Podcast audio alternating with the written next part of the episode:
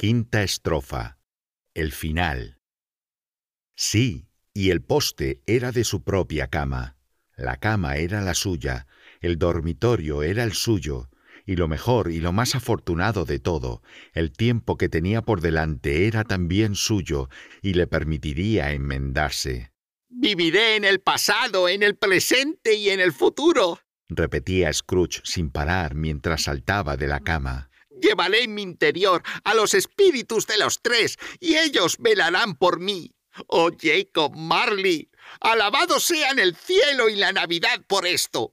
De rodillas te lo digo, viejo Jacob, de rodillas. Estaba tan agitado y entusiasmado con sus buenas intenciones que su quebrada voz apenas le respondía.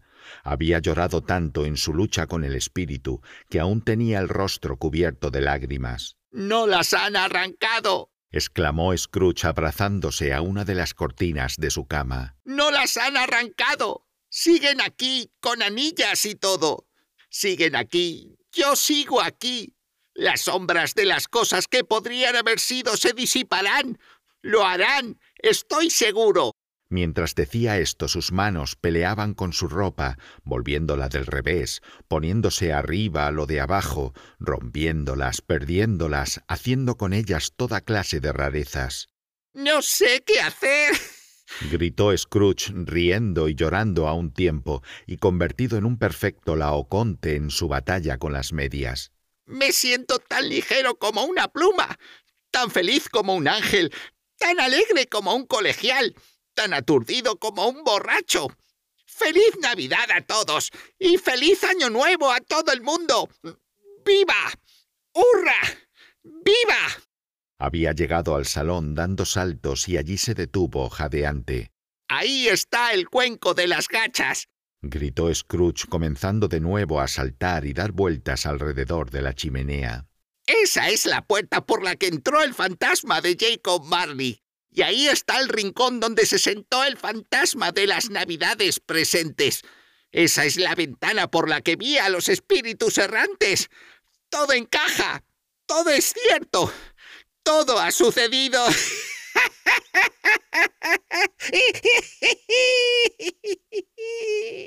A decir verdad, para tratarse de un hombre que llevaba muchos años sin practicarla, era una risa espléndida, una carcajada ilustre, la primera de una larga, larguísima descendencia de radiantes carcajadas. No sé ni en qué día del mes estamos, dijo Scrooge. No sé cuánto tiempo he pasado entre los espíritus. No sé nada. Soy como un recién nacido. No importa. Me tiene sin cuidado. Prefiero ser un niño pequeño. ¡Viva! ¡Hurra! ¡Viva! Su delirio se vio interrumpido por el repique de las campanas de las iglesias más alegre que jamás había oído. Talán, talán, macillo, din, don, campana, campana, don, din, macillo, talán, talán. Oh, soberbio, soberbio. Corrió hacia la ventana, la abrió y asomó la cabeza. Ni niebla, ni bruma. Un día claro, luminoso, alegre, conmovedor, frío, un frío cantarín para hacer bailar al corazón, una luz dorada del sol, un cielo divino, un aire fresco y dulce, campanas jubilosas. Oh, soberbio, soberbio. ¿Qué día es hoy? preguntó a voces Scrooge a un muchacho vestido de fiesta que tal vez se había quedado rezagado para curiosear la calle. ¿Cómo? contestó el muchacho con asombro. ¿Qué qué día es hoy, amigo mío? repitió Scrooge. Hoy, contestó el muchacho. Hoy es Navidad. ¿Navidad? dijo Scrooge para sí. No me la he perdido. Los espíritus lo han hecho todo en una sola noche. Pueden hacer lo que gusten. Claro que pueden. Por supuesto que sí. Oye, amigo mío. ¿Qué? contestó el muchacho. ¿Conoces la pollería que está en la esquina de la siguiente calle? preguntó Scrooge. Yo diría que sí, respondió el chaval. ¡Ay, qué chico tan inteligente! dijo Scrooge. Un chico notable. ¿Sabes si han vendido ya el magnífico pavo que tenían colgado? No el pequeño, sino el grande. ¿Cuál? ¿El que es tan grande como yo? preguntó el muchacho. ¡Qué chico tan encantador! dijo Scrooge. Es un placer hablar con él. Sí, muchacho, ese. Allí sigue colgado. contestó el muchacho. Sí, Dijo Scrooge. pues ve y cómpralo. Vamos, hombre. exclamó el muchacho. No, no. Insistió Scrooge. Hablo en serio. Ve y cómpralo y diles que lo traigan aquí, para que yo les dé la dirección a donde tienen que llevarlo. Vuelve con el mozo y te daré un chelín. Pero si vuelves con él en menos de cinco minutos, te daré media corona. El chico salió disparado. Haría falta mucha templanza con el gatillo para disparar la mitad de rápido. Se lo enviaré a la familia de Bob Cratchit. Susurró Scrooge frotándose las manos y tronchándose de risa. No sabrá quién se lo envía. Es el doble de grande que el pequeño Tim. John Miller nunca gastó una broma tan buena como esta de enviarle el pavo a Bob. Le temblaba la mano con la que escribió la dirección, pero finalmente lo consiguió, y a continuación Scrooge bajó las escaleras para abrir la puerta de la calle y esperar al mozo de la pollería. Mientras esperaba, se fijó en la aldaba. La querré mientras viva. exclamó Scrooge, dándole unas palmaditas. Apenas la había mirado nunca. ¡Qué semblante tan honrado tiene! Es una aldaba preciosa. Aquí llega el pavo. ¡Viva! ¡Hurra! ¿Cómo estás? ¡Feliz Navidad! Aquello sí que era un pavo. Era imposible que aquel animal hubiese sido capaz de mantenerse en pie. Las patas se le habrían quebrado en un segundo como si fuesen barras de lacre. Vaya, es imposible llevar esto a Camden Town. Dijo Scrooge. Tendrás que coger un coche de punto. La risa con que dijo esto, la risa con que pagó el pavo, la risa con que pagó el coche y la risa con que recompensó al muchacho solo fueron superadas por la risa con que volvió a sentarse sin aliento en su sillón, donde siguió riéndose hasta llorar. Afeitarse no fue tarea fácil, pues la mano seguía temblándole con violencia y el afeitado es una tarea que requiere atención, aunque uno no esté bailando mientras lo hace pero incluso si se hubiera cortado la punta de la nariz, se habría puesto un esparadrapo y se habría quedado tan contento. Se vistió con sus mejores galas y finalmente se echó a la calle. Había gente por todas partes a esa hora, como había visto con el fantasma de las navidades presentes, y caminando con las manos a la espalda, Scrooge contempló a todo el mundo con una sonrisa de satisfacción. En definitiva, tenía un aspecto tan agradable que tres o cuatro hombres le dijeron Buenos días, señor, que tenga una feliz Navidad. Mucho tiempo después, Scrooge diría con frecuencia que de todos los alegres sonidos que había escuchado en su vida, aquellos fueron los más alegres a sus oídos. No había llegado muy lejos cuando vio al caballero que caminaba en su dirección y que había entrado en su oficina el día anterior diciendo Scrooge y Marley, supongo. Sintió un vuelco en el corazón al pensar cómo le miraría a aquel anciano caballero cuando se encontrasen, pero sabía qué camino tenía que tomar, y así lo hizo. Mi querido señor, dijo Scrooge apretando el paso y estrechándole las manos al caballero. ¿cómo está? Confío en que ayer consiguiera lo que se proponía. Fue usted muy amable. Le deseo una feliz Navidad, señor.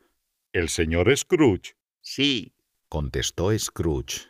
ese es mi apellido, aunque me temo que no le resulte muy agradable. Permítame que me disculpe. Y tenga usted la bondad de... Y le susurró el resto al oído. Válgame Dios. exclamó el caballero como si hubiera perdido el aliento. Mi querido señor Scrooge. ¿Habla usted en serio? Se lo ruego. dijo Scrooge. Ni un cuarto de penique menos. Tenga por seguro que en esa cifra están incluidos muchos atrasos. ¿Me hará ese favor? Mi querido amigo.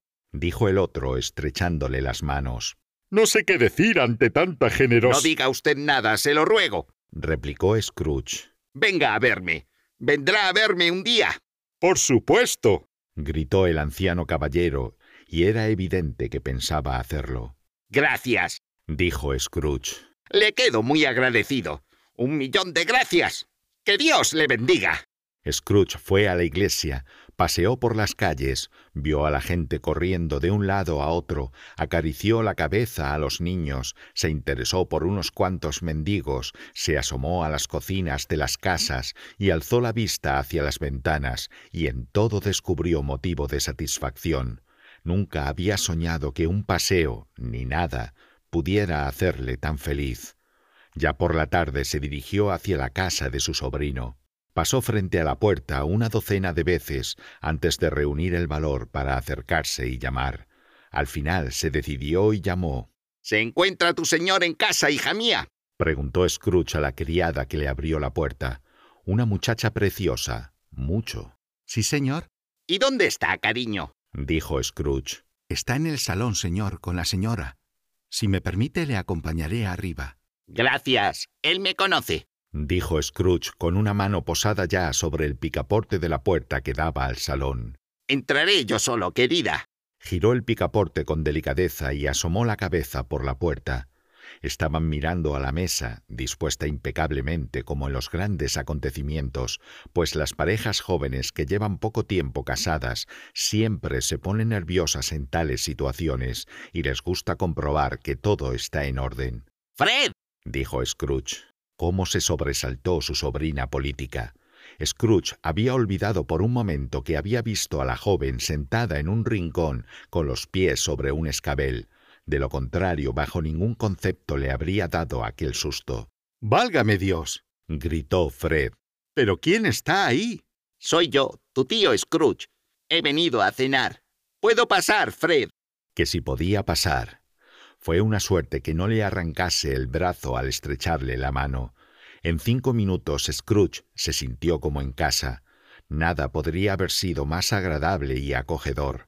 Su sobrina estaba igual que cuando la había visto junto al fantasma de las navidades presentes, y también Topper cuando llegó, y la hermana rolliza cuando llegó, y también todos los demás cuando llegaron. Una fiesta maravillosa, unos juegos maravillosos, una concordia maravillosa, una felicidad maravillosa. A la mañana siguiente, muy temprano, ya estaba en su despacho. Oh sí, muy temprano. Si llegaba el primero, podría sorprender a Bob Cratchit llegando tarde. Eso era lo que pretendía. Y lo consiguió. Vaya si lo consiguió. El reloj dio las nueve. Ni rastro de Bob. Las nueve y cuarto. Bob seguía sin llegar. Llegó dieciocho minutos y medio tarde. Scrooge esperaba sentado con la puerta abierta de par en par para verlo entrar en el cubículo. Se había quitado el sombrero y la bufanda antes de abrir la puerta. En un suspiro se sentó en su taburete escribiendo a toda velocidad, como intentando retroceder en el tiempo hasta las nueve. Vaya, vaya. gruñó Scrooge intentando poner su voz habitual. ¿Qué se propone llegando a estas horas de la mañana? Lo lamento mucho, señor, contestó Bob. Me he retrasado. ¿Se ha retrasado? repitió Scrooge. Sí, no tengo la menor duda.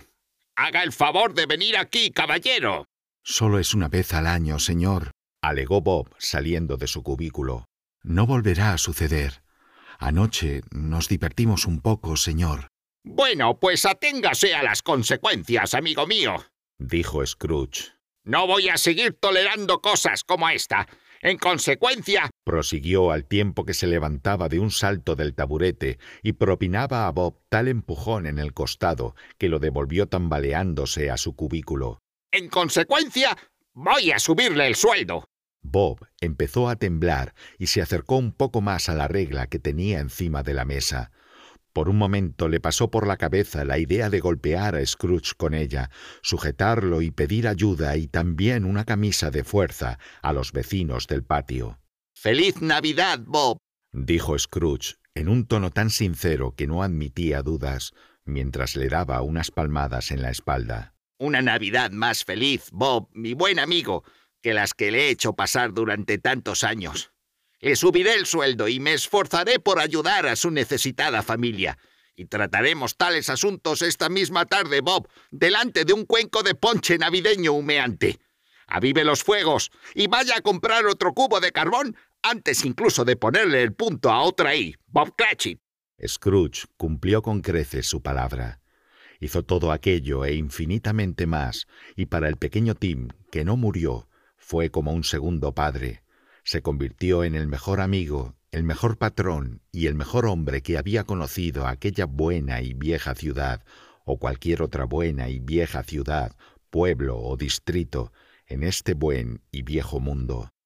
Algunas personas se burlaban al ver cómo había cambiado, pero él dejaba que se burlaran y no les hizo caso, pues era lo bastante sabio para saber que nada bueno había ocurrido en este mundo sin que algunas personas se hubiesen hartado de reír al principio, y sabiendo que seguirían ciegas, pensó que poco importaba que le salieran arrugas en los ojos de tanto reírse, en lugar de que sufrieran la enfermedad en sus formas más desagradables, su propio corazón se reía y eso era más que suficiente para él.